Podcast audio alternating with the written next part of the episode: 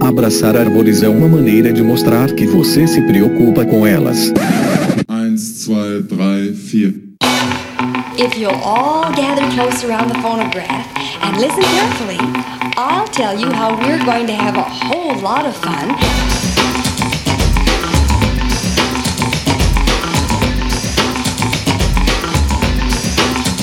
Aqui é Fernando Lima e este é o Desabraçando Árvores, um bate-papo sem firula sobre ecologia e conservação, a vida, o universo e tudo mais. E eu estou aqui diretamente de Atibaia, São Paulo, e venho lhes trazer, senhoras e senhores, um excelente episódio, um episódio mais que informativo, galera. Pessoal, toda pessoa que trabalha com fauna, seja direta ou indiretamente, já recebeu uma foto ou um vídeo de alguém dizendo que encontrou um filhote abandonado pela mãe e levou para casa. Seja um filhote de gato do mato, cachorro do mato, lobo-guará, até onça parda, eventualmente até onças pintadas, né? Você trabalha com fauna direto ou indiretamente e nunca recebeu uma mensagem assim? Então, meus caros e minhas caras, preparem os seus coraçõezinhos, porque esse dia vai chegar, né? E você vai estar lá feliz, contente, feliz, contente, fazendo qualquer coisa que seja, e você vai abrir, né, o, o seu e-mail, o seu WhatsApp, o seu Telegram, o que quer que seja, e você vai receber uma imagem com, ou um vídeo com um áudio parecido com isso.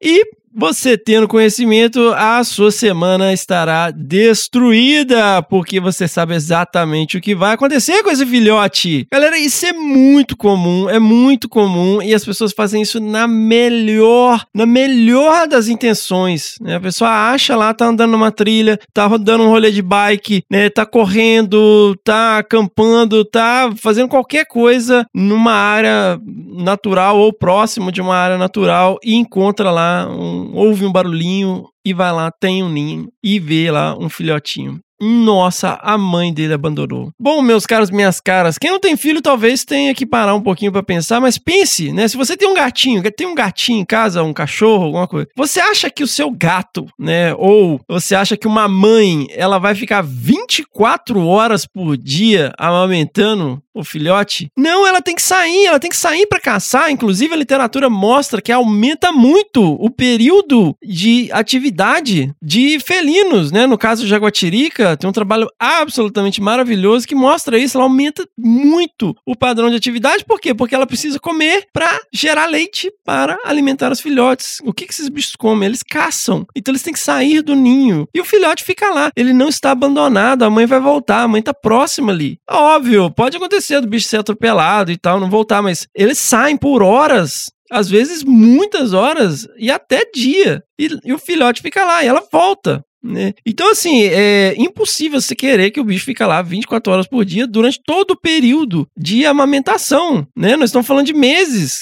que ela tem que ficar lá, ela tem que sair para se alimentar. Então acontece de deixar lá os filhotes, seja onça, jaguatirica, gato mato, lobo guará, cachorro do mato, coati, tudo que tem filhote e amamenta, né? A gente tá falando aqui de mamíferos, mas também acontece com, com aves às vezes, né? Ninho, cai do, cai do ninho os bichos. É, e eles ficam sozinhos lá no mato, no canavial, na toca, no que quer que seja. E dependendo da idade, o bicho acaba né, podendo ficar mais tempo é, sozinho. E a mãe acaba saindo. Às vezes o bicho fica lá miando e tal. E aí, dada a quantidade de atividades antrópicas e esses bichos tentando se virar, eles acabam às vezes fazendo toca em área de plantação alta, de matagal, né? Área de cana, de milho, de café, eucaliptal. Por quê? Porque, ah, porque o bicho é resiliente, porque ele aguenta não, é porque não tem outro lugar. Então, assim, galera, é muito ruim é, receber esse tipo de mensagem. Por quê? Porque você sabe o que vai acontecer com esse bicho. Ele vai ser encaminhado, né? Ele, dependendo da idade, ele vai precisar de atenção especial. E aí não vai conseguir. Pode ser que não consiga, pode ser que consiga. Animais mais raros, né? Se for uma onça pintada, vai ter todo um trabalho. Mas se for um bicho relativamente comum, como um cachorro do mato, muitas vezes, né? Às vezes são vários animais animais de uma vez que precisam de ajuda, e aí vai ficando complicado, o bicho acaba gerando imprinting, ou seja, ele começa a se acostumar com é, seres humanos, aí não tem como retornar para a natureza, e assim, o destino desses animais é basicamente selado a ser encaminhado para o cativeiro, sendo que não havia necessidade, era só um animal que estava ali esperando a mãe dele voltar para continuar vivendo e viver na natureza de boas, né, na medida do possível, óbvio, e na melhor das intenções passou alguém e levou esses animais. E pensando nisso, galera, pensando nisso, surge a ideia do Deixe o Bicho no Mato. Essa campanha surgiu a partir de uma ação do Plano de Ação Nacional para a Conservação dos Grandes Felinos, coordenado pelo Centro Nacional de Pesquisa e Conservação de Mamíferos Carnívoros, o SENAP-CMBio. Se você não sabe exatamente o que é um plano de ação para a conservação de espécies ameaçadas, eventualmente volte lá no episódio 5 do Desabraçando Árvores, onde a gente discute e explica exatamente né, o que, que é isso e o que, que é essa campanha, galera. A campanha é uma estratégia nacional para tentar reduzir o número de filhotes de mamíferos que são retirados da natureza e acabam em centros de triagem, em zoos e outros mantenedores no país. Gente, a gente não tá demonizando o cativeiro, não, tá? É só que a gente tá mandando animais para cativeiro sem necessidade, sem demanda, gerando uma demanda de recurso, de tempo e de material de pessoas que poderia estar sendo destinada a, outras ações, né? E também esse dinheiro que poderia estar sendo revertido para as espécies na natureza. Então essa estratégia, né, nessa campanha é interromper a remoção de filhotes e jovens de diversas espécies carnívoras da natureza, que é uma ação com alta relevância de vários planos de ação nacionais para a conservação de espécies ameaçadas semibio, inclusive o Plano de Ação Nacional para a Conservação de Pequenos Felinos, do qual este que vos fala é coordenador executivo. Galera, esta campanha conta com vários parceiros e parceiras. A arte da campanha foi uma doação da artista e bióloga iguaçuense, a Tainá de Souza Ferreira, e a Pandora Technologies patrocinou a impressão inicial do material da campanha. A rede ProUC e o projeto Onças do Iguaçu coordenaram a produção do material da campanha e trabalharam à frente da iniciativa junto com o Senap, do CMBio, que coordena os planos de ação nacionais para espécies envolvidas. As instituições que atuam na implementação da campanha em todo o Brasil são o Senap, o Instituto Pro Carnívoros, a rede ProUC, o Programa de Conservação Mamíferos do Cerrado, o Programa Amigos da Onça e o Projeto Onças do Iguaçu. E agora, meus caros e minhas caras, vocês, vocês também vão atuar na implementação dessa campanha em todo o Brasil. Você está ouvindo este episódio? Você agora está munido, você está munida de informações que permitem você atuar plenamente junto a essa campanha, porque você pode entrar lá no deixeobichonomato.org, deixeobichonomato.org, os links também estão no post, e você pode baixar folder, você pode baixar cards, você pode baixar palestra, você pode ter acesso a todo o material, todo o material está disponível lá. Então, com as explicações que vocês vão ouvir agora nesse episódio e com esse material em mãos, você, por favor, gente, você, se você acha que o Desabraçando, né, que o episódio Desabraçando, pô, é um áudio longo, as pessoas não estão acostumadas a ouvir podcast, cara, entra lá no site, pega folder, pega a figurinha, né, compartilha nas suas redes sociais. Por quê? Porque isso vai informar cada vez mais pessoas e isso cria uma cadeia. Pô, pô, não, galera, achamos um bicho aqui. Não, não, não mexe não, não mexe não. Faz isso aqui, ó. Nós vamos, né, listar aqui tudo que deve ser feito e para falar isso, galera, não sou eu que vai falar. E agora eu finalmente vou apresentar do que se trata o episódio. Este episódio, na verdade, ele traz o conteúdo de uma live que aconteceu em novembro de 2020, ou seja, ano passado, né? Porque 2020 barra 2021, né? E essa live foi para o lançamento dessa campanha, né? E aí, com toda essa questão da pandemia e tal, acabou que deu, né? Misturou um monte de coisa, mas galera, essa campanha não vai morrer, não pode morrer. Ela ela, né, tá em low profile, mas a gente vai levantar ela. Essa campanha precisa, né, de gás, ela precisa da ajuda de cada um de vocês que está ouvindo para ser efetiva, né? Então, por favor, compartilhem então, voltando aqui, senhora, me perdoe pela confusão. Eu vou voltar na apresentação. Então, este episódio contém o áudio dessa live que aconteceu em novembro de 2020 e foi mediada por ninguém mais, ninguém menos que o nosso maravilhoso Rogério Cunha de Paulo, nosso agente molder da conservação, né, lá do Senap CMBio, Centro Nacional de Pesquisa e Conservação de Mamíferos Carnívoros do ICMBio, com a querida Yara Barros, ela que é coordenadora executiva do projeto Onças do Iguaçu, a nossa querida amiga Fernanda Cavalcante, um grande abraço, um grande beijo, Fê, já participou aqui com a gente no episódio sobre a onça parda, do que bicho é esse, ela que é coordenadora geral do Programa de Conservação Mamíferos do Cerrado, o PCMC, e a Ana Raquel Gomes Faria, que é diretora de conservação da Associação de Zoológicos e Aquários do Brasil. Né? Então, galera, eu, na verdade, assim, todo o conteúdo da live está lá. A gente só deu aquele pequeno milagre do senhorá, né? A gente deu uma limpada naquele, pô, tá me ouvindo? Ô, oh, caiu a conexão aqui, ah, tal, oh, tô sem fone. A gente só cortou essas, esses pedacinhos aí, né? Que é natural, toda live tem, né? Toda reunião tem, né? Quem tá aí no, no home office, toda reunião tem isso. Então, assim, a gente só deu esse, essa limpadinha aí no áudio, mas todo o conteúdo do início ao fim tá aqui. Eu agradeço enormemente é, ao nosso querido amigo Rogério, meu grande irmão do coração, a Yara, a Fernanda e a Ana, né, que gentilmente autorizaram da gente usar é, o conteúdo dessa live aqui, disponibilizar esse áudio para poder também contribuir de alguma maneira aí. A gente não é macaco grande, não, mas quebra um galho, né? Contribuir na divulgação divulgação dessa mensagem que é tão importante. É muito importante. Gente, é de partir o coração. Quando a gente recebe um vídeo desse, fica, hum, pra quê? Não precisava, né? E aí vai, aí corre atrás. Ah, mas pô, não tem como voltar.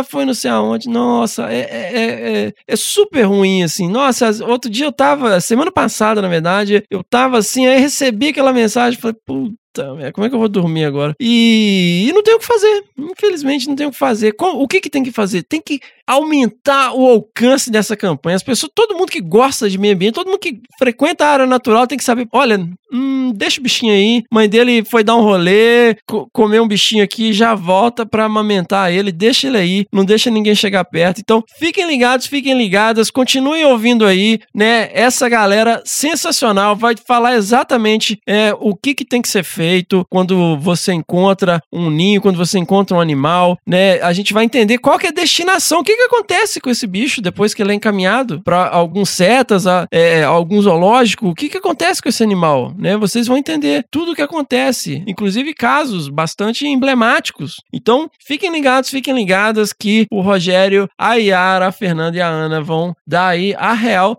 do que que é essa campanha e eu, mais uma vez, agradeço enormemente pela oportunidade de hoje ter uma plataforma onde a gente possa alcançar mais gente e fazer com que uma campanha tão importante chegue a mais pessoas. Galera, não deixem essa campanha esfriar. Por favor, compartilhem nas suas redes sociais. Por favor, marca a gente, marca o Senap, marca a Procarnívoros, marca, marca lá o Onças do Iguaçu, marca todo mundo, marca lá o Mamífero do Cerrado, marca todo mundo que eh, vocês achem relevante e vamos fazer essa campanha chegar mais longe. Beleza? Seguimos!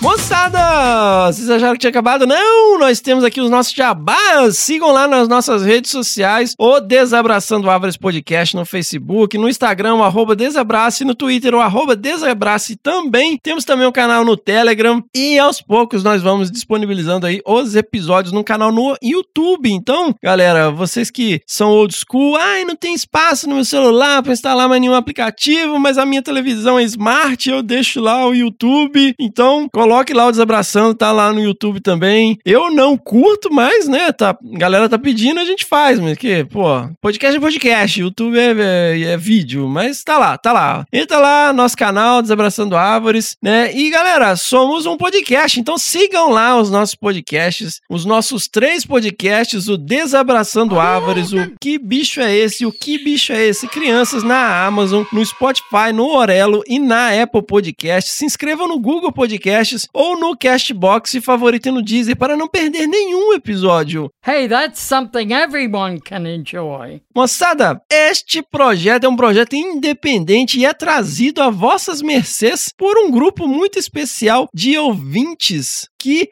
apoiam financeiramente o projeto. Sim, literalmente esse projeto é bancado por essa galera. Nós temos aí, eu agradeço enormemente a todas as 187 pessoas que algum dia já apoiaram Desabraçando. É óbvio que o, o, hoje a gente não tem tantos apoiadores e apoiadoras, né? Algumas pessoas apoiaram durante alguns meses, depois saíram e tal, e vai se revezando, mas ao todo, né? Desde o início da nossa campanha de crowdfunding, nós temos aí essas pessoas maravilhosas que adotaram o nosso projeto, que se juntaram ao movimento na nossa campanha lá no Apoia, apoia.se barra Desabrace, aonde é possível doar a partir de um realzinho por mês, galera. Não dá para comprar nem uma bala juquinha. Um realzinho por mês, né?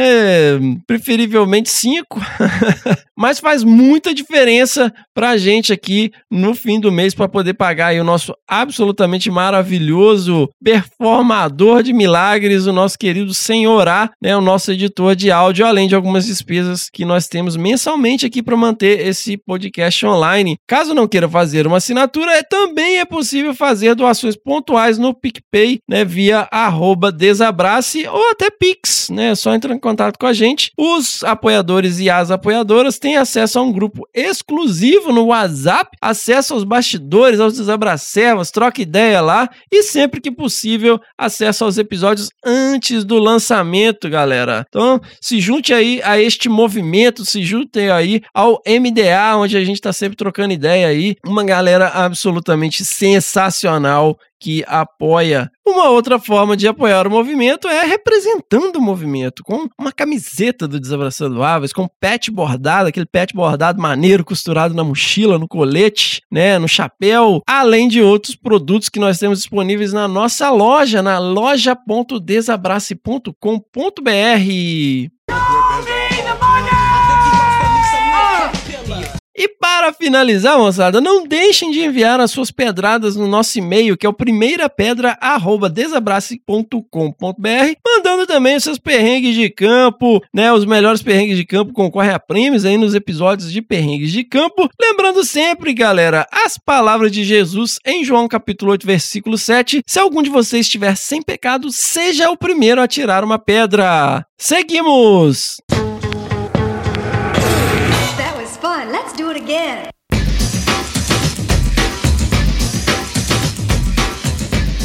Salve, salve, minha gente. Eu sou o Rogério, estou de host hoje aqui. É, botaram nessa roubada de host. Vim trazer para vocês hoje aqui nossos grandes convidadas, monstras da conservação. Vou convidar aqui, em primeiro lugar, nossa coordenadora executiva do projeto Onças do Iguaçu, a Yara Barros. Essa internet aqui está um pouco falhando, eu estou no mato, então vamos tentar. Não, vai dar certo, vai dar super certo.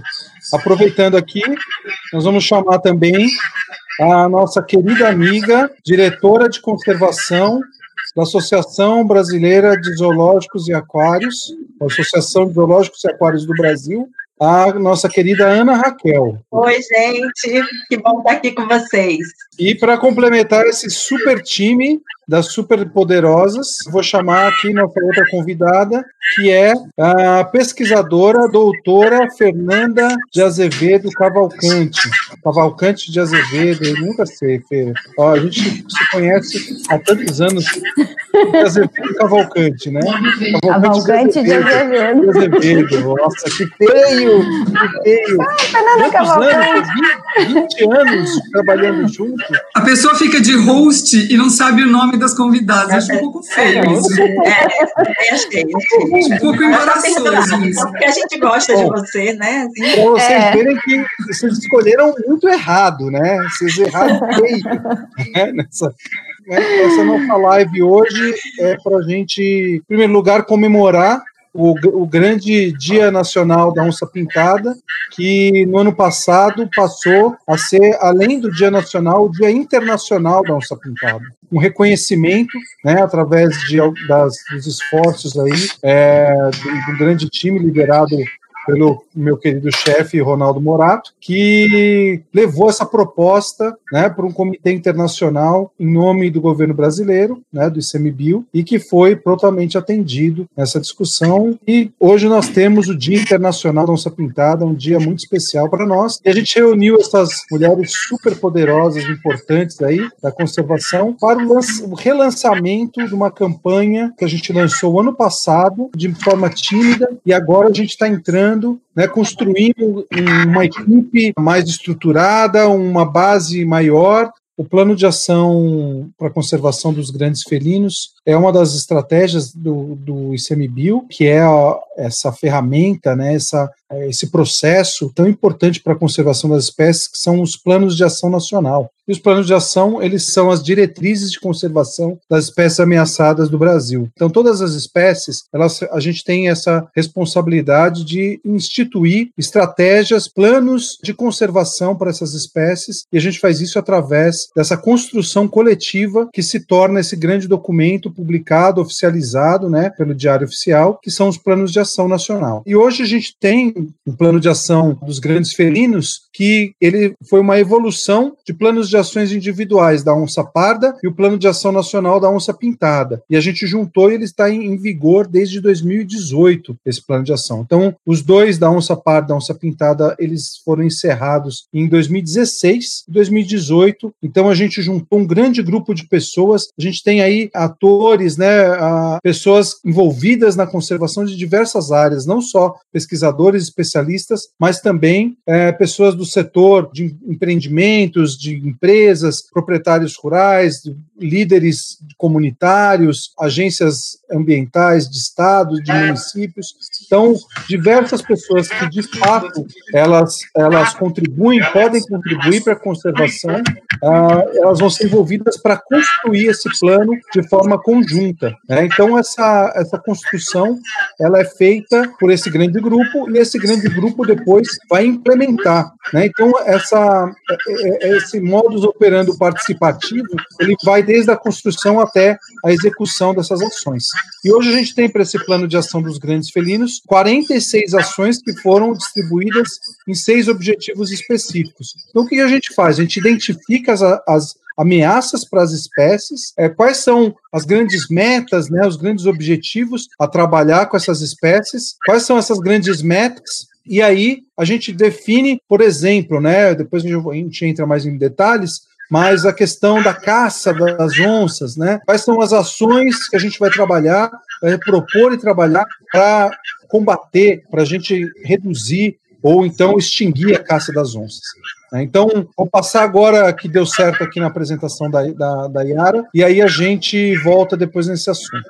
É, bom, gente, uh, então a gente está relançando a campanha Deixa o Bicho no Mato, né? Ela foi lançada ano passado, comemoração do Dia Nacional da Onça, com patrocínio da Pandora. Essas ilustrações maravilhosas foram feitas pela Tainá, uma bióloga e artista aqui de Foz. E a ideia é convencer as pessoas que o lugar de bicho é no mato. Não tem que ficar tirando bicho da natureza sem necessidade. E a gente sabe que às vezes as pessoas tiram na maior boa vontade, super querendo ajudar. Vê o filhotinho ali, acha que está abandonado e vai salvar o filhotinho. Às vezes você não está salvando. Por que, que a gente não deve ir lá e salvar o filhote? Porque nem sempre os animais que estão sozinhos no mato estão abandonados. Às vezes a mãe saiu para saiu para fazer alguma coisa e o filhotinho ficou lá, né? E quando você tira esse filhotinho, você, na verdade, tá levando ele para cativeiro e ele ele, ele, requer tantos cuidados quando ele é novo, uma dele, ele tem um contato com as pessoas muito grande. Isso deixa o bicho muito enfrentado em pessoas e com muita dificuldade de retornar para a natureza. A mãe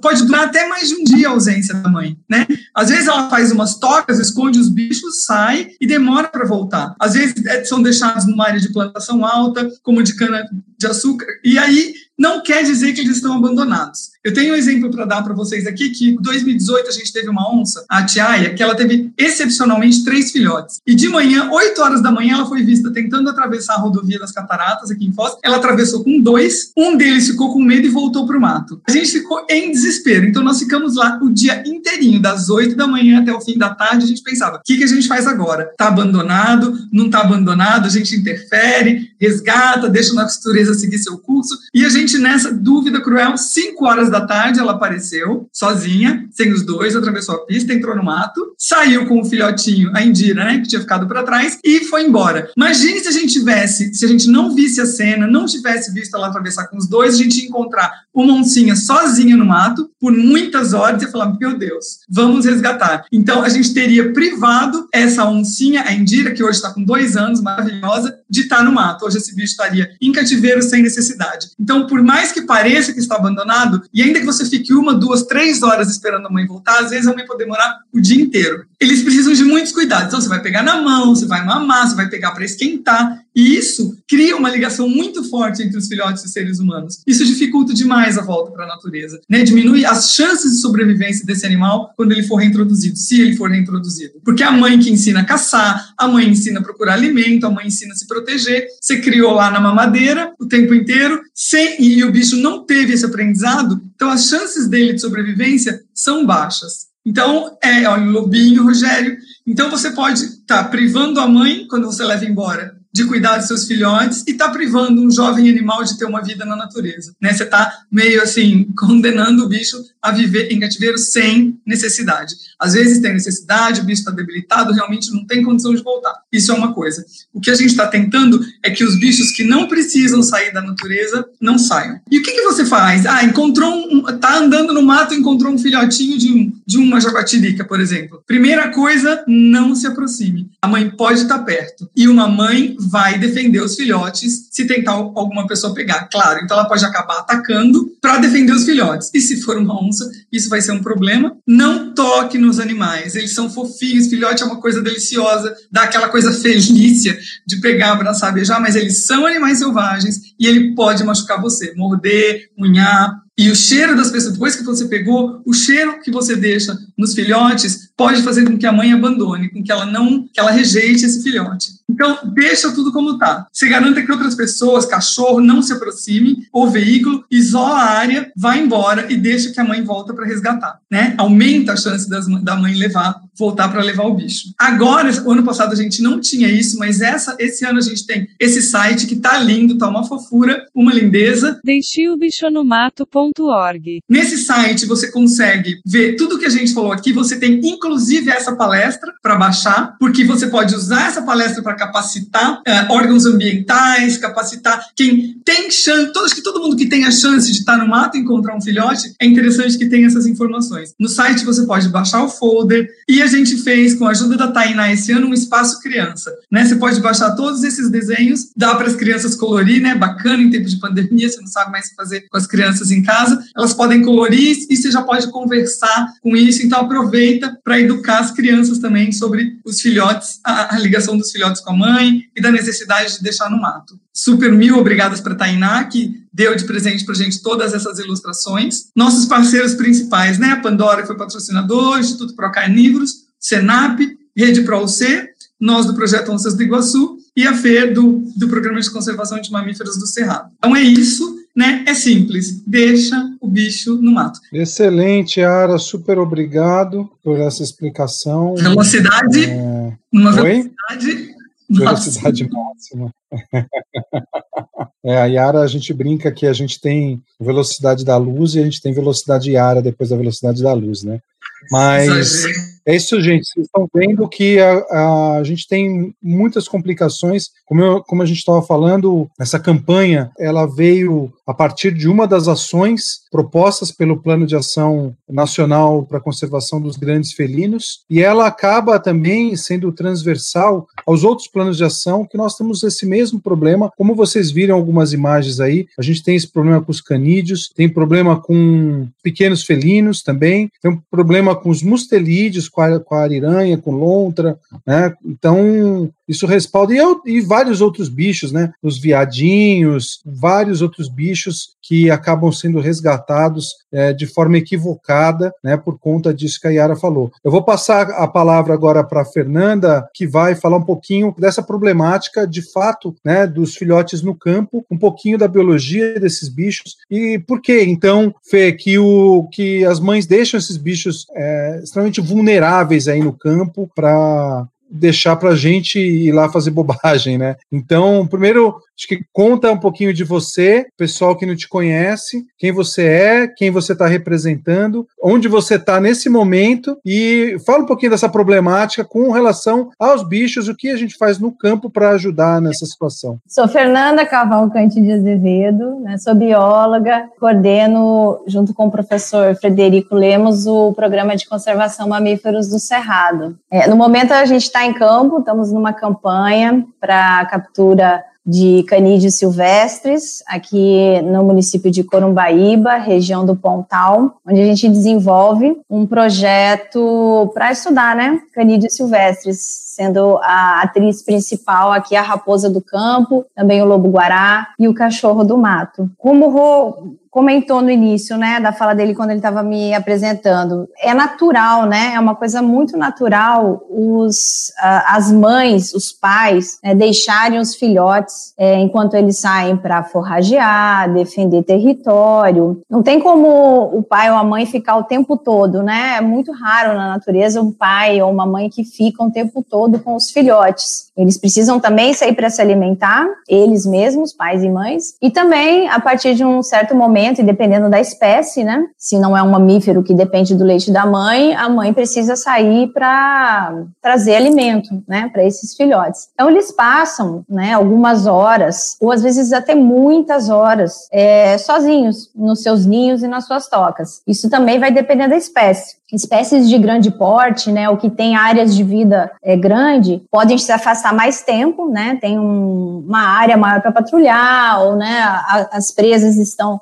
dispersas no habitat, e, e naturalmente ela demora mais tempo para retornar essa toca. E às vezes não são só duas ou três horas, né, pode acontecer de ser mais de um dia. E isso não é um problema para os filhotes, se a gente pensar na estrutura, né, do, de como funciona o ecossistema, né, os filhotes podem estar sujeitos a acontecerem predações ou eventos que levem eles né, à morte quando os pais não estão presentes, mas eles também, mesmo de pequenininhos, eles também sabem se defender, sabem correr para o ninho, então eles, é, esse tempo que eles ficam sozinhos, né, eles também estão ali na cobertura do ninho da toca. Também depois de algum tempo, que esses filhotes ficam mais móveis, digamos assim, né, vão crescendo, né, a partir de alguns meses de vida ou dias de vida, os bichos, eles também começam a explorar né, o entorno da toca, o entorno dos ninhos, fazem saídas sozinhos também. Então, nesses dois momentos que é comum as pessoas encontrarem é, filhotes na natureza. Eu acho que isso ele pode acontecer em áreas protegidas, né, nos parques ou em locais que são legalmente protegidos, mas o comum é a gente, principalmente nessa interface cidade, zona urbana ou nas zonas verdes, né, nos cinturões verdes em volta das cidades, é, isso acontecer com maior frequência, né, as pessoas é, estarem passando ou chegarem no momento que um filhote aparentemente parece que está sozinho e precisando de cuidado. Como o Roger falou, em alguns momentos é, pode ser que esse cuidado seja necessário, né? Então a situação ela tem que ser avaliada com, com cuidado, com critério, né? E acho que isso é uma das coisas que a campanha também se propõe, é orientar as pessoas para elas terem essa calma, né, ou terem essa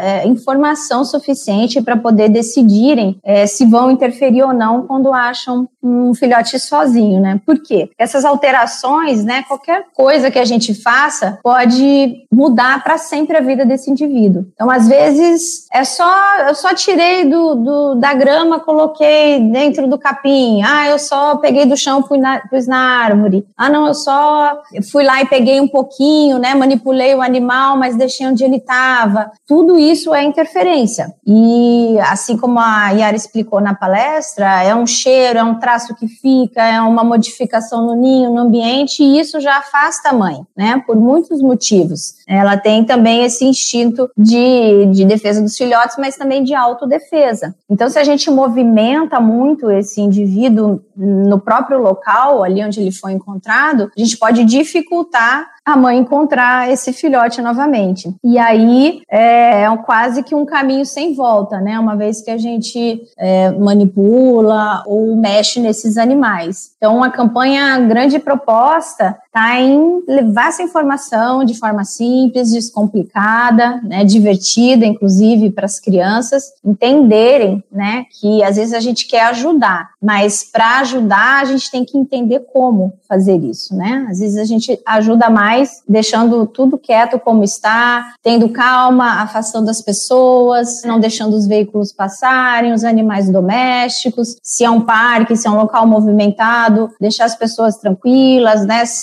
Criar uma situação em que não haja muita aproximação, muita fala, muita luz, para que é, sejam criadas situações e que a mãe possa de fato resgatar. Porque se ela abandonar esse filhote, a Ana Raquel vai contar para gente todas as consequências desse ato nosso, né? Como que um ato nosso, que às vezes é um é para um bem, né? Mas é simplesmente é, falta de informação ainda que as pessoas têm, pode gerar algo que tem muitos desdobramentos para os indivíduos, é, particularmente, é, para as instituições que recebem, para os órgãos né, que trabalham, com as pessoas que trabalham com isso. Principalmente né, um desdobramento que é um impacto né, na população dessas espécies, né, o impacto na conservação dessas espécies. De forma geral, as espécies hoje, no mundo né, em que vivemos, elas já sofrem diversas ameaças. Então, as principais que a gente pode elencar, que estão ligadas principalmente é, à conservação é, dos carnívoros, e aí lembrando né, que essa ação está ligada ao PAN grandes felinos, ao PAN canídeos, PAN pequenos felinos, PAN mustelídeos, é que é, essas espécies já sofrem ameaças com perda e fragmentação de habitat, é, caça ilegal ou retaliativa, né, retaliação né, por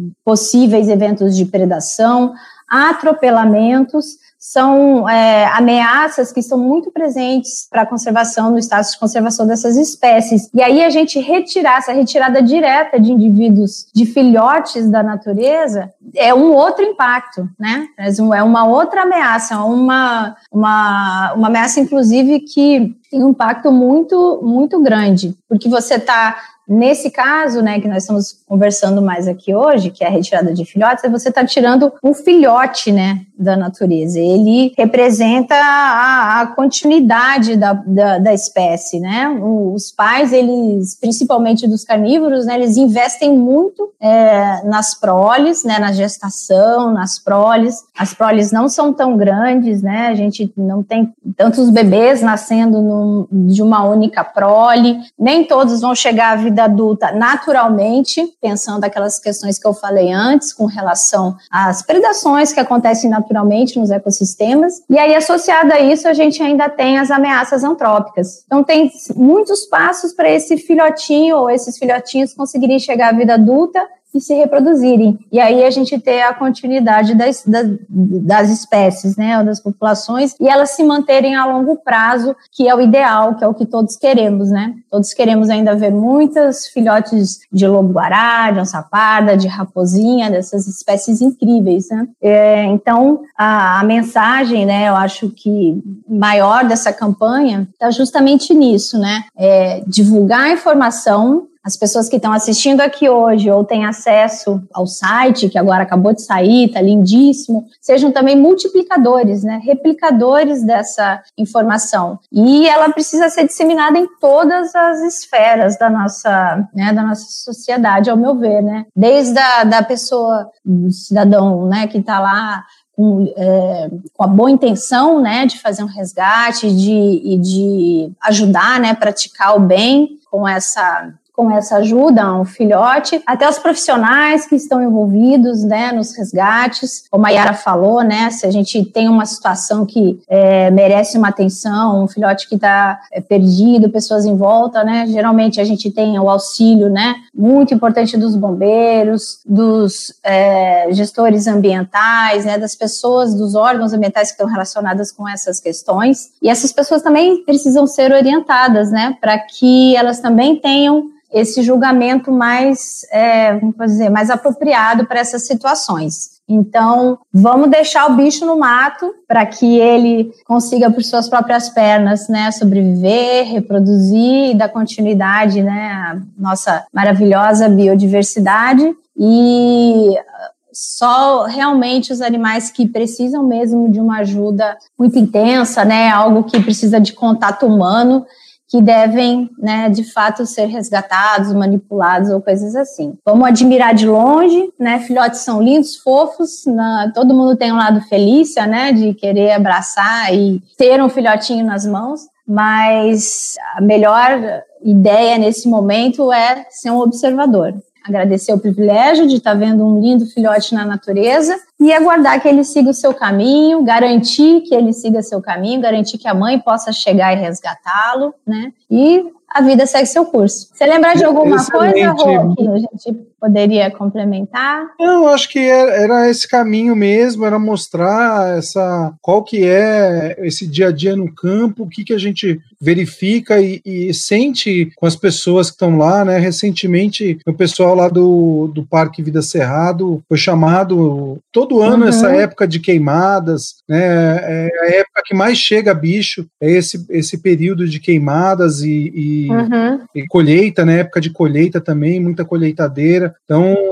é, os bichos acabam saindo e os filhotes, porque assim, Uhum. julho, agosto é quando os filhotes começam a se Uhum. aventurar mais fora da toca, né? Quando eles já passam aí dos quatro meses, três, quatro meses, e aí eles, é, canídeos principalmente, né? Com gato é mais Uhum. meio que ao longo do ano todo, mas os canídeos é, tem mais, mais, Uhum. mais sazonal, né? Nessa, nesse período da seca, né? Que é quando eles estão se aventurando fora da toca, as raposas, agora nesse momento, né? Vocês estão monitorando, setembro, outubro, né? É, novembro, né? As raposinhas começam a sair. E aí as pessoas realmente acham que elas estão abandonadas, você falou muito bem, e, e mostrando essa grande necessidade do que a gente tem. E aí nós temos o outro lado da moeda, né? A gente trabalha e, e assim, o que a gente vê em todos os planos de ação é essa preocupação de diminuir a retirada dos animais para não chegar no cativeiro. Não que é aquela coisa, né? A gente não vai aqui le- levantar a bandeira de que o cativeiro é evil, o cativeiro é ruim, né? E tudo mais. Mas a gente não quer que esses filhotes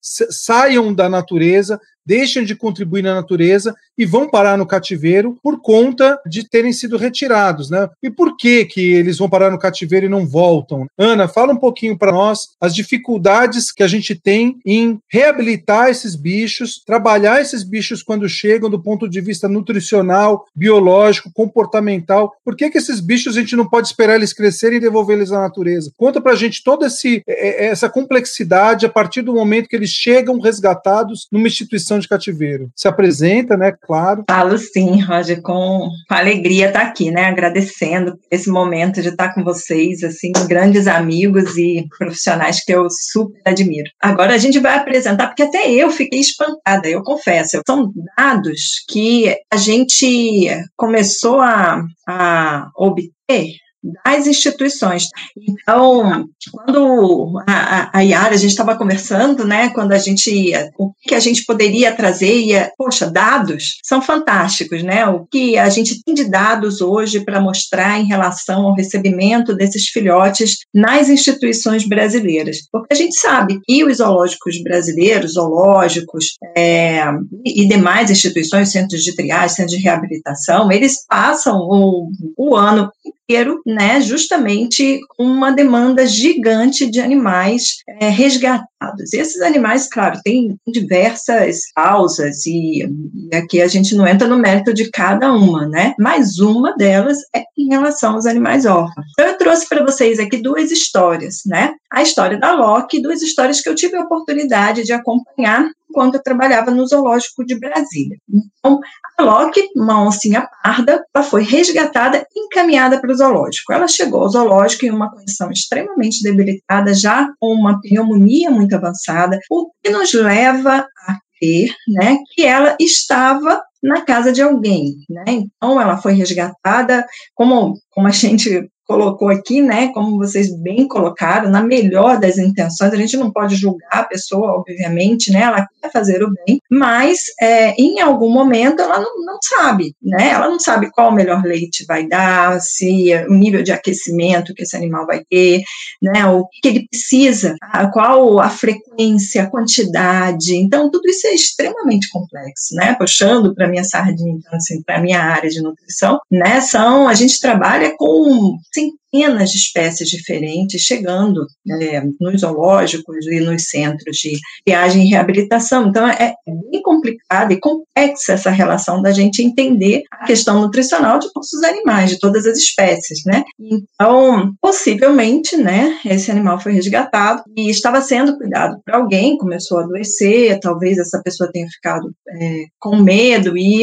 e, deixou numa caixinha próxima de um, de um posto de gasolina e esse animal resgatado. Hoje ele está super bem, né, uma fêmea, Loki, tá super bem, linda, maravilhosa, mas um animal extremamente né, é uma relação com o ser humano que não, não é aquilo que a gente espera de um animal para participar de um projeto de soltura, ainda mais porque justamente por conta desses problemas clínicos que ela apresentou logo desde cedo, o cuidado foi muito intensivo, né? Então foram é, plantões 24 horas, o tempo todo a equipe junto com ela para reverter esse quadro. É claro que tem um outro lado, né? Quem é a Vitória? A Vitória é uma tamanduá que foi resgatada no dorso da mãe em condições deploráveis. Então a gente entende, né, que, claro, resgates, eles precisam ser feitos, especialmente dessas espécies que vivem muito agarradas, né, então não tem esse hábito, o Fernanda falou é, é muito certo, né? Assim, espécies que deixam o filhote e que vão se alimentar e que voltam, né? A gente não sabe é, quanto tempo esse animal vai ficar fora, mas ele vai voltar. Então é diferente de, de algumas situações, claro. Então, esse aqui é um outro caso também. Tive a oportunidade de acompanhar a Vitória, né? Infelizmente, ela veio a óbito, mas é uma situação que realmente a gente precisava de resgate. Aí a gente fez um levantamento. E para vocês terem uma noção, duas instituições, duas únicas instituições parceiras do órgão ambiental estadual do Paraná, né, o IAT, 976 filhotes órfãos. E isso chamou muita atenção. Falei assim, gente, o que acontece então com as outras instituições? Vamos levantar esses dados só para a gente ter uma noção daquilo que realmente está acontecendo? E, pasme, eu também fiquei né, é, bastante é, impactada com o número. E em dois anos, nos últimos dois anos, né, num levantamento rápido com 11 zoológicos e aquários e quatro centros de triagem e reabilitação, quase 8 mil animais órfãos chegando, né? Filhotes órfãos chegando. Aí a gente pega esse ponto de interrogação e começa a tentar esmiuçar. Mas será qual é o perfil né, desses animais que estão chegando? Então a gente pega um perfil é, extremamente equilibrado entre aves e mamíferos. Aves também, a gente tem muito problema com resgates desnecessários, né? Animais retirados do ninho, ah, às vezes o ninho está próximo, né? Então há possibilidade esse retorno rápido para o ninho. Às vezes, é, não, não há necessidade naquele determinado momento, ou você acondicionando o animal próximo, também a mãe vai lá e cuida. Então, tem várias, vários impactos que a gente pode é, trabalhar a partir desse conhecimento, né, a partir da divulgação de realmente quando que um resgate ele vai ser necessário. Então, esse perfil ele, ele foi bastante equilibrado entre aves e mamíferos, a gente só consultou aves e mamíferos, e quase a totalidade deles por entrega voluntária. Então, isso quer dizer, né, que as pessoas realmente estão tirando os animais, né, e lhe entregando, fazendo o que a gente chama daquela boa ação, né? De resgatar um animal e entregá-lo em um centro de triagem, um centro de reabilitação ou um zoológico. A gente sabe que muitos zoológicos, eles hoje também funcionam como centro de triagem, né? Nesse recebimento, fazendo essa parte da, do recebimento de animais. E, bom, esses animais chegam. Então, qual é a participação dos zoológicos, aquários, nesse recebimento? Ah, em primeiro momento, obviamente, o cuidado dele, né? E é a equipe técnica funcionando 24 horas, 7 dias na semana para é, cuidar desses animais. Mas depois, esses animais crescem, né? Eles precisam ser destinados. E essa destinação, ela varia muito. Né? A gente, antes de entrar no mérito da, da, da dificuldade, né, da, da, criação em si para uma soltura, por exemplo, né, lembrando que ah, as solturas, elas não são feitas diretamente pelos zoológicos, né, elas são feitas é, pelos órgãos ambientais ou em projetos aprovados por órgãos ambientais. Então, é, os zoológicos eles passam a ser parceiros nesse processo de reabilitação, mas não na soltura em si. Eles podem permanecer sob cuidados humanos esse processo de reabilitação, então, tanto no zoológico quanto no centro de triagem e reabilitação, ele vai esse, esse cuidado. Eles podem permanecer para atender, sim, a programas de conservação, né? Então, desde 2018, a Associação dos Zoológicos e Aquários, o Instituto Chico Mendes e o Ministério do Meio Ambiente firmaram um acordo para é,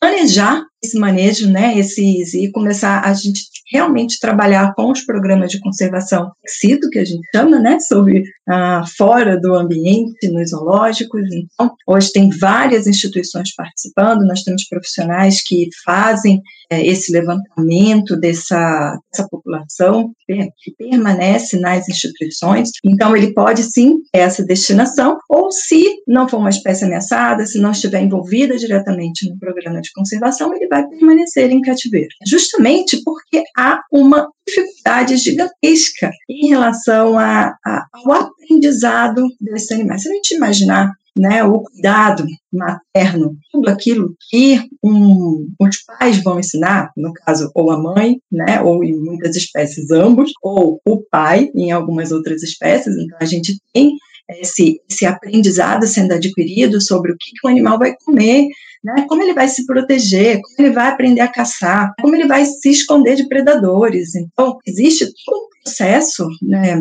não apenas de comportamento, mas também de itens alimentares que ele pode encontrar naquele ambiente, né, que dificultam o retorno desses animais. A gente não diz que é um retorno impossível, mas é um retorno que, sim, vai demandar custo, ele vai demandar tempo, ele vai demandar um esforço, né, para que a gente realmente garanta pelo menos um mínimo de sobrevivência para ele. Seria muito prático, né? Nossa parte, não fizemos a nossa parte, alimentamos, criamos, está bem crescidinho agora com você, né? Agora vai lá. Só que eu estou longe, os profissionais né, que trabalham com isso estão longe de serem semelhantes a, aos próprios pais, né? Então, a importância desse aprendizado é fundamental. Isso acontece com mamíferos, isso acontece com aves, então o próprio imprinting, aquele, aquele contato inicial do, da ave com o, o ser humano também vai dificultar esse retorno desse animal, fazendo com que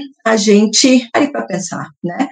Realmente no nosso papel, nas nossas possibilidades, né, nas nossas priorizações em termos de programas, porque realmente nós trabalhamos com uma diversidade de espécies muito grande e nós sabemos o impacto, né, foi muito bem colocado aqui, já já sofrem vários impactos e a gente não, não gostaria que elas estivessem sendo retiradas sem necessidade do ambiente, né, e sendo privadas de todo esse contato com os pais, de todo esse aprendizado, de, todo, de toda essa liberdade. Então, com certeza os zoológicos, eles podem sim ser grandes parceiros nessa campanha, né, são milhões de pessoas que visitam os zoológicos todos os anos e com certeza podem ser impactadas por essa campanha por meio de uma sensibilização, por meio de, um aprendizado, né?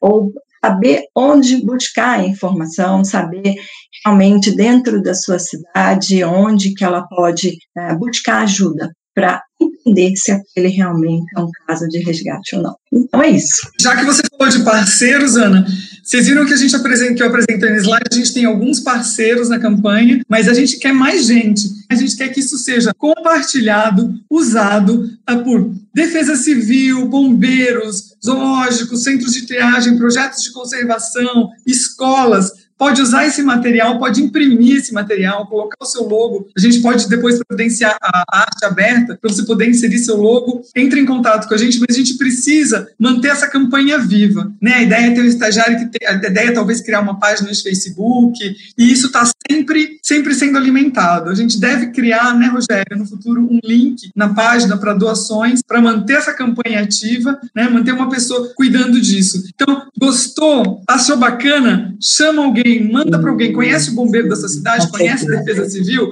conhece algum órgão estadual, municipal, órgão do bairro de meio ambiente, passa esse material, chama para ser parceiro, porque a gente precisa que essa campanha seja realmente é, efetiva. Ana, eu estou chocada com esses Chocada, números. né? 8 Eu também mil fiquei. filhotes. Não, completamente chocada. E se a gente pensar anos. que a né? gente teve 10%, né, assim, do, do fio, de, de vamos pensar mais, são 120, quase 130 zoológicos, né, e aquários, fora os centros de triagem. Então, a gente tem aí 150 instituições, vamos colocar assim, né, e a gente apresentou aqui dado de menos de 15, então a gente tem 10% desse número se a gente fosse fazer uma extrapolação. Claro que não é tão simples assim, né, locais que recebem mais, outros menos, mas é realmente uma, um número que chama atenção, né? É Isso, tipo, É. pode ser fácil 50 mil, né, Ana? Se você somar todo mundo, meu, é uma loucura. E é o que você falou, claro que tem bicho que precisa ser resgatado, senão ele vai morrer, né? Ele está abandonado realmente, a mãe morreu, ele está desidratado, tudo isso. Mas eu tenho certeza que muitos desses chegaram assim, na- naquela boa vontade, a pessoa não quer fazer mal para o bicho, ela resgata exatamente porque ela adora bicho e ela quer salvar. Então, essa campanha não é para crucificar ninguém, ela é para orientar quem é apaixonado por bicho para fazer a coisa certa, né? E às vezes a gente resolve a coisa com uma ligação. Acho né? que é um A detalhe. gente recebe muita ligação. As pessoas, olha, eu achei um passarinho, eu achei um animal aqui, o que, que eu faço com ele? Então, quando a gente tem essa oportunidade de, prestar esse apoio, é fantástico. Mas as pessoas também, elas só vão saber a quem recorrer se a gente disser. Então, eu acho que a Uhum. Campanha é, é realmente fundamental para que todas as instituições encontrem nisso uma oportunidade de divulgar, de falar e ensinar.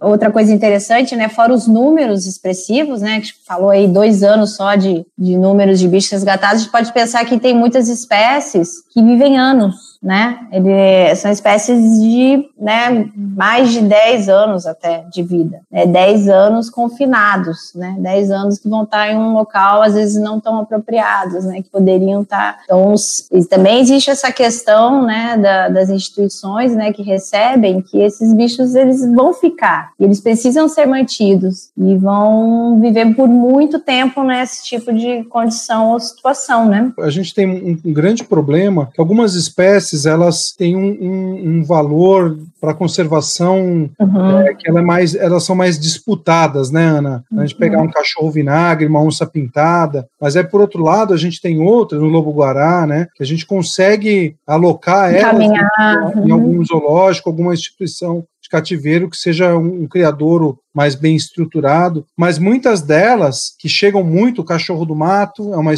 um bicho que é muito resgatado e às vezes é resgatado de ninhada, então as pessoas pegam a ninhada inteira de seis, cinco cachorrinhos do mato e levam inteira, e aí eles vão para os centros de triagem, né, para os setas, para os CRAS, e lá eles ficam muito tempo, as onças pardas também, elas chegam e vão para os Uhum. centros de triagem e ficam muito tempo, porque são animais que não são, é, que já começam a ter uma superlotação desses bichos pela abundância que tem e que chega, né, é, injuriado de atropelamento ou os bichos que estão ali no, no cativeiro. Então, acho que isso é um, é um grande gargalo também, né, Ana, que as instituições de cativeiro têm, né, de não conseguir receber tudo que é Sim. dessa rede de colaboração. E os centros Aham. de triagem que servem só para triagem, eles não podem simplesmente ver aqueles filhotes crescerem e soltar os filhotes. Então, aquele, esse, os centros de triagem vão sendo ocupados por bichos que não deveriam estar ali, né? não deveriam nem ter chegado. Por isso, a impor- grande importância de se orientar quem está no campo, quem está na ponta, que vai fazer esses bichos serem recolhidos ou não. Exatamente. E ainda mais agora que nós estamos numa linha, assim, juntando as instituições para trabalharem o seu plano de população, né? Um plano de população dentro de um zoológico, por exemplo, é, é o que vai dar a base dele. Então, quando é claro que as instituições elas reservam um percentual, né, do, do seu papel, da sua função, recebendo esses animais, né, para estar cuidando deles. Esse é um perfil das instituições brasileiras de uma forma geral, né? Mas se a gente pensar em longo prazo, em médio e longo prazo, a gente pensar nos programas de conservação, nas espécies que realmente precisam um componente exito, né? Elas precisam que a gente esteja colocando o, o espaço, dedicando o espaço para que elas possam ficar. Aí a gente vai restringindo cada vez mais, né? Justamente por que a gente está com um, uma série de animais sendo retirados quando na verdade não precisava. Então, o, o quanto que isso, se a gente colocar numa balança, né, está impactando, né, em termos de custo, em termos de ah, espaço, né, que poderia estar sendo direcionado para realmente aquelas espécies que precisam de um componente cito, né, de um trabalho. Então, várias consequências essa auto-retirada de animais, né? Do site, né, como a Yara falou, os materiais estão lá justamente para divulgação, para serem é, replicados, né, serem consultados, serem baixados e a gente espera que o site seja é, essa o site ou as mídias sociais né que a gente vai é, adotar aí para frente sejam esse grande link né entre é, as pessoas e a, a campanha né quem está elaborando a campanha. Justamente que a gente vai com o tempo também alimentando esperamos colocar novos vídeos novas palestras e somando ações né e, e materiais para que as pessoas possam né, estar tá o tempo todo acessando e divulgando. No site, a gente colocou os telefones dos escritórios do IBAMA uhum. todo. Só que também seria interessante a gente ter os contatos regionais da Secretaria de Meio Ambiente, dos órgãos estaduais e municipais de meio ambiente. Então, espalhem esse site, façam essa mensagem correr esse país e para poder chegar para a gente esses contatos que a gente possa. Tipo, você tá lá em. Aqui em Foz, você achou um bicho, você, no site você sabe para quem você tem que ligar e perguntar, né? Que essa pessoa já teria assistido essa palestra, já estaria capacitada a te orientar. Então, a gente precisa alimentar esse site com os contatos municipais, estaduais, com o maior número de contatos possíveis. A gente quer que o site seja um ponto de referência. Tem dúvida? Corre lá. Né? Não tem que ficar, abre o Google. O que, que eu faço? Animal sozinho no mato, o que fazer? Né? Uhum. Então, a gente quer que o site seja uma referência. Tá lá, ah, na cidade de Dararã. Ah, a cidade de Tararã tem aqui essa Secretaria Municipal de Meio Ambiente. Vou ligar lá. Né? Então, nos ajudem a fazer esse site ficar mais funcional e com mais contatos, né, que possam ajudar a evitar saídas desnecessárias desses animais que estão muito bem na natureza. Eu, a gente, eu tenho uma, peguei, vou pegar o gancho aqui da mensagem da Inacira Bonfim no chat, que é temos que somar as ações entre os espaços formais e não formais. E é justamente isso, Nacira. Os planos de ação, eles preconizam isso. A gente constrói os planos de ação a muitas mãos e os planos são conduzidos por muitas mãos ah, das pessoas que estavam ali de colaboradores diversos. Essa campanha, quando ela foi decidida, quando ela foi construída, ela foi pensada justamente olhando esse princípio extremamente participativo. Essa campanha não é nossa. Essa campanha, em primeiro lugar, é para os bichos e para ser construída, para ser difundida, para ser trabalhada por toda a sociedade. E ela só vai dar certo se a gente conseguir fazer é, tudo isso chegar nas mãos de todo mundo, porque não é só o bombeiro que pega, não é só o agente que, ambiental que pega, não é só a, é a própria sociedade está imbuída nisso e, faz, e, e pegam os bichos com a maior das boas intenções. Porque quem que vai ver um filhotinho de bicho ali, a Fernanda falou, né, a Yara falou, a Ana falou. Quem vai ver um filhotinho ali fala, putz, é um, um, um, bebê abandonado no meio do pasto, na beira da estrada. Claro que na beira da estrada a gente vai pegar, né, gente? É, é a, a, questão do bom senso. Mas quem que vai largar o bicho lá? Então, a, o nosso bom senso, a nossa percepção faz com que a gente resgate esses bichos, e, e isso é qualquer cidadão, né? Então, o que a gente precisa é que todo mundo tenha esse conhecimento e, e dá esse estalo, faça essa pergunta si mesmo. Ou será que essa mãe está por aqui? Ou será que é, esse bicho de fato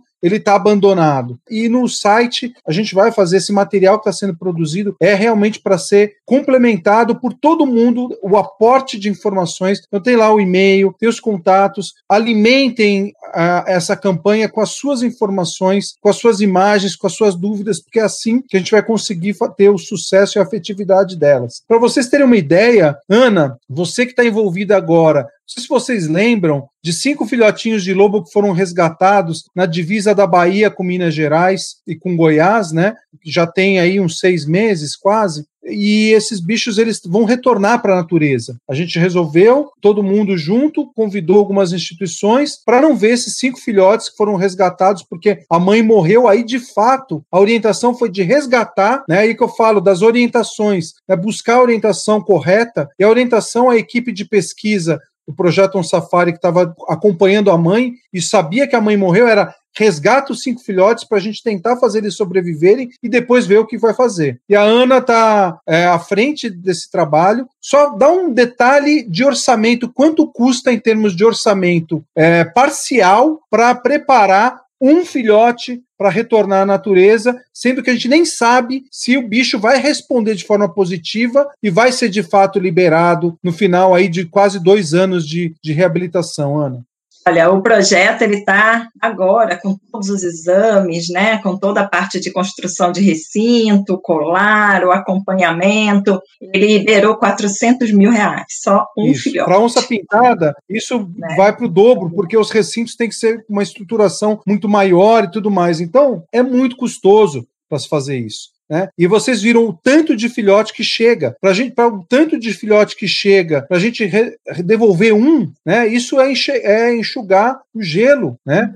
Que a gente não, não é, é- é- o, o que a gente trabalha é para desenvolver esses protocolos para tentar diminuir custos e fazer com que isso seja mais viável, né? Trabalhar com protocolos a custo cada vez mais baixo, né? Então hoje a gente está trabalhando em três frentes com orçamentos diferenciados e vendo o comparativo, né? O Parque Vida Cerrado está levando uma parte, né? Para levando assim, é, se responsabilizando por uma parte desses filhotes. O projeto Um Safari com a Fazenda Trijunção, outra. A importância do criador conservacionista para dar esse suporte e a Ana Raquel junto com a UNB e o Zool de Brasília trabalhando com uma outra frente, né? Então são três frentes e isso é um bicho que ela falou em termos de orçamento. E aí você desvia recursos que podiam estar sendo usados para conservação em campo, né? Porque às vezes o dinheiro de você preparar um filhote para soltura, você mantém um projeto inteiro por um ano ou mais, que vai vai ajudar direta, diretamente a, a espécie, às vezes, localmente, né? Então, é um dinheiro desviado, não é desviado, é um dinheiro usado com um filhote, o valor de conservação era, é muito mais interessante se aplicar esse, esse recurso no projeto de campo, né? Que está trabalhando uma estratégia geral, do que ter um filhote, que às vezes não precisaria ter saído da natureza. Nesse caso, a mãe morreu, é outra coisa, mas é isso que a gente está falando, tentar deixar esses resgates para aqueles animais que realmente não teriam outra chance, porque senão você está desviando recursos de conservação em campo, né? De conservação in situ que poderia ajudar muito mais a espécie. Bom, pessoal, acho que cada um pode dar uma palavrinha final. Eu acho que assim um recadinho final a todos e agradecendo também mais uma vez por vocês terem cedido esse tempo e estar conversando com a gente aqui todo mundo. Bom, Pode- deixa eu começar então. Por favor, por Então, favor. eu quero mais uma vez agradecer, né? a- a- achei incrível a participação aqui e, e colocar à disposição também, né? A Associação de Zoológicos e Aquários do Brasil para estar junto, colado com esse projeto.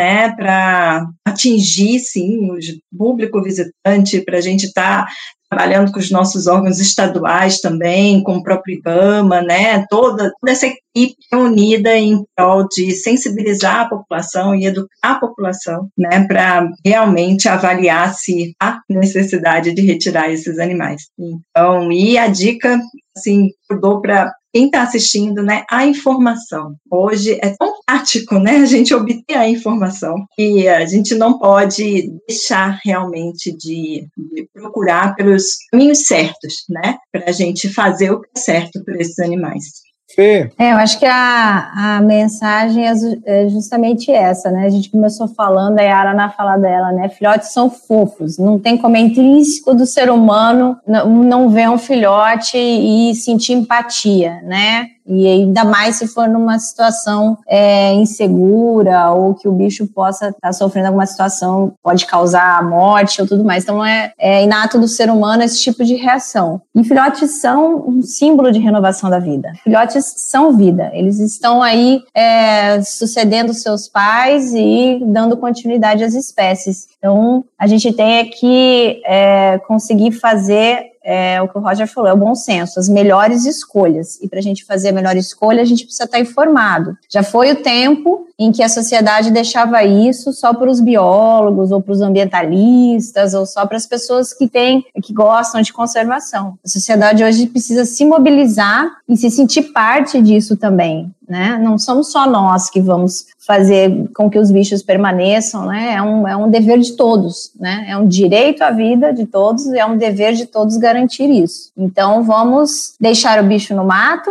os que devem estar lá, né? E que precisam dar continuidade, renovando aí a nossa, biodiversidade maravilhosa e vamos divulgar informação, com informação, ciência, dados, né? Dados corretos, é, coisas passadas de forma simples, né? Para as pessoas pessoas das mais diferentes esferas é que vão tornar isso possível, né? A gente vai conseguir cada vez mais se aproximar desse desejo que é o conhecimento, né? As pessoas terem um conhecimento e os bichos estarem aí com um pouco mais garantidos na sua sobrevivência. É isso, foi um grande prazer poder estar aqui hoje e fazer parte dessa campanha, é um grande orgulho. Cara, É, bom, super obrigada. É, A gente espera realmente que essa campanha seja um sucesso, que ela se espalhe, que ela seja um, um ponto de referência, né, para quem tem alguma dúvida, que os bichos que não precisam sair do mato não saiam do mato, espalhem essa mensagem para todo mundo. Era muito legal que isso ocorresse escolas, né, que o que as professoras usassem essa palestrinha nas escolas, orientassem as crianças. E a gente quer que esse site tenha cada vez mais ferramentas. Vocês viram que a Tainá fez esses desenhos maravilhosos para o Espaço Criança. Você sabe fazer desenho bacana também? Faz alguns e doa para a gente incluir no Espaço Criança. Quer fazer, você toca, você tem uma música bacaninha sobre Deixa o Bicho no Mato? Bora mandar essa música para a gente incluir. Então, quer ajudar a gente a incrementar esse site? Entre em contato com a gente, tá bom? Super obrigada. E como foi falou, deixe o bicho no mato, se ele não precisar sair do mato. super obrigado. Gente, su- muito obrigado. Obrigado a todos que estão ouvindo. E ainda dá tempo para um, um outro comentário que passou batido, que é a questão da preparação desses agentes ambientais. E a gente, isso, ela entra como uma, nova, uma outra ação do, do- dos planos de ação, que é a capacitação dessas pessoas com relação a várias questões, ao atendimento, com relação a conflitos, e, a- e essa questão, ela entra junto de um grande treinamento que a gente está construindo, é um treinamento que vai ser metade virtual, metade presencial. A gente já ia começar esse treinamento esse ano, mas por conta dessa grande bênção que nós recebemos dessa pandemia, é, a gente teve que adiar isso para o ano que vem, mas está dentro dos planos, sim, Cláudia. Fazer essa capacitação, mostrar para esses agentes, Polícia Ambiental, Bombeiro, é, órgãos ambientais, IBAMA, CMBio, quais são as implicações do manejo desses animais, é, adultos e principalmente os filhotes. Né? Então, está dentro desse escopo mas de toda forma, o mais importante é realmente espalhar essa notícia, é espalhar as coisas boas, sempre. E lembrar, a fala da Fernanda foi extremamente no alvo. Os filhotes são renovação, filhotes são vida. O que a gente tem falado sempre, cada vida importa, cada vida. Ah, é um, é um cachorrinho do mato, isso aí é vagabundo, tá em todo lugar. De forma nenhuma.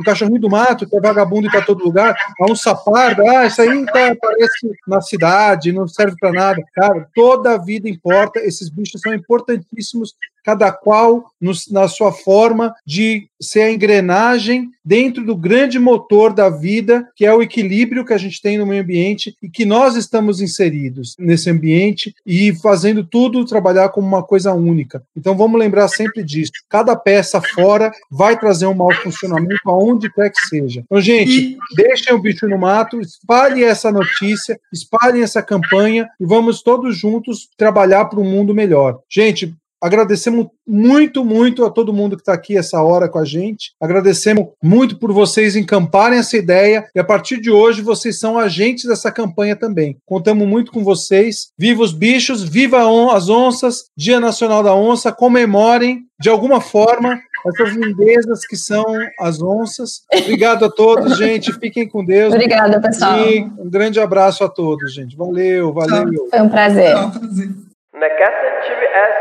von der und darum Tuan Ibsen Hessen.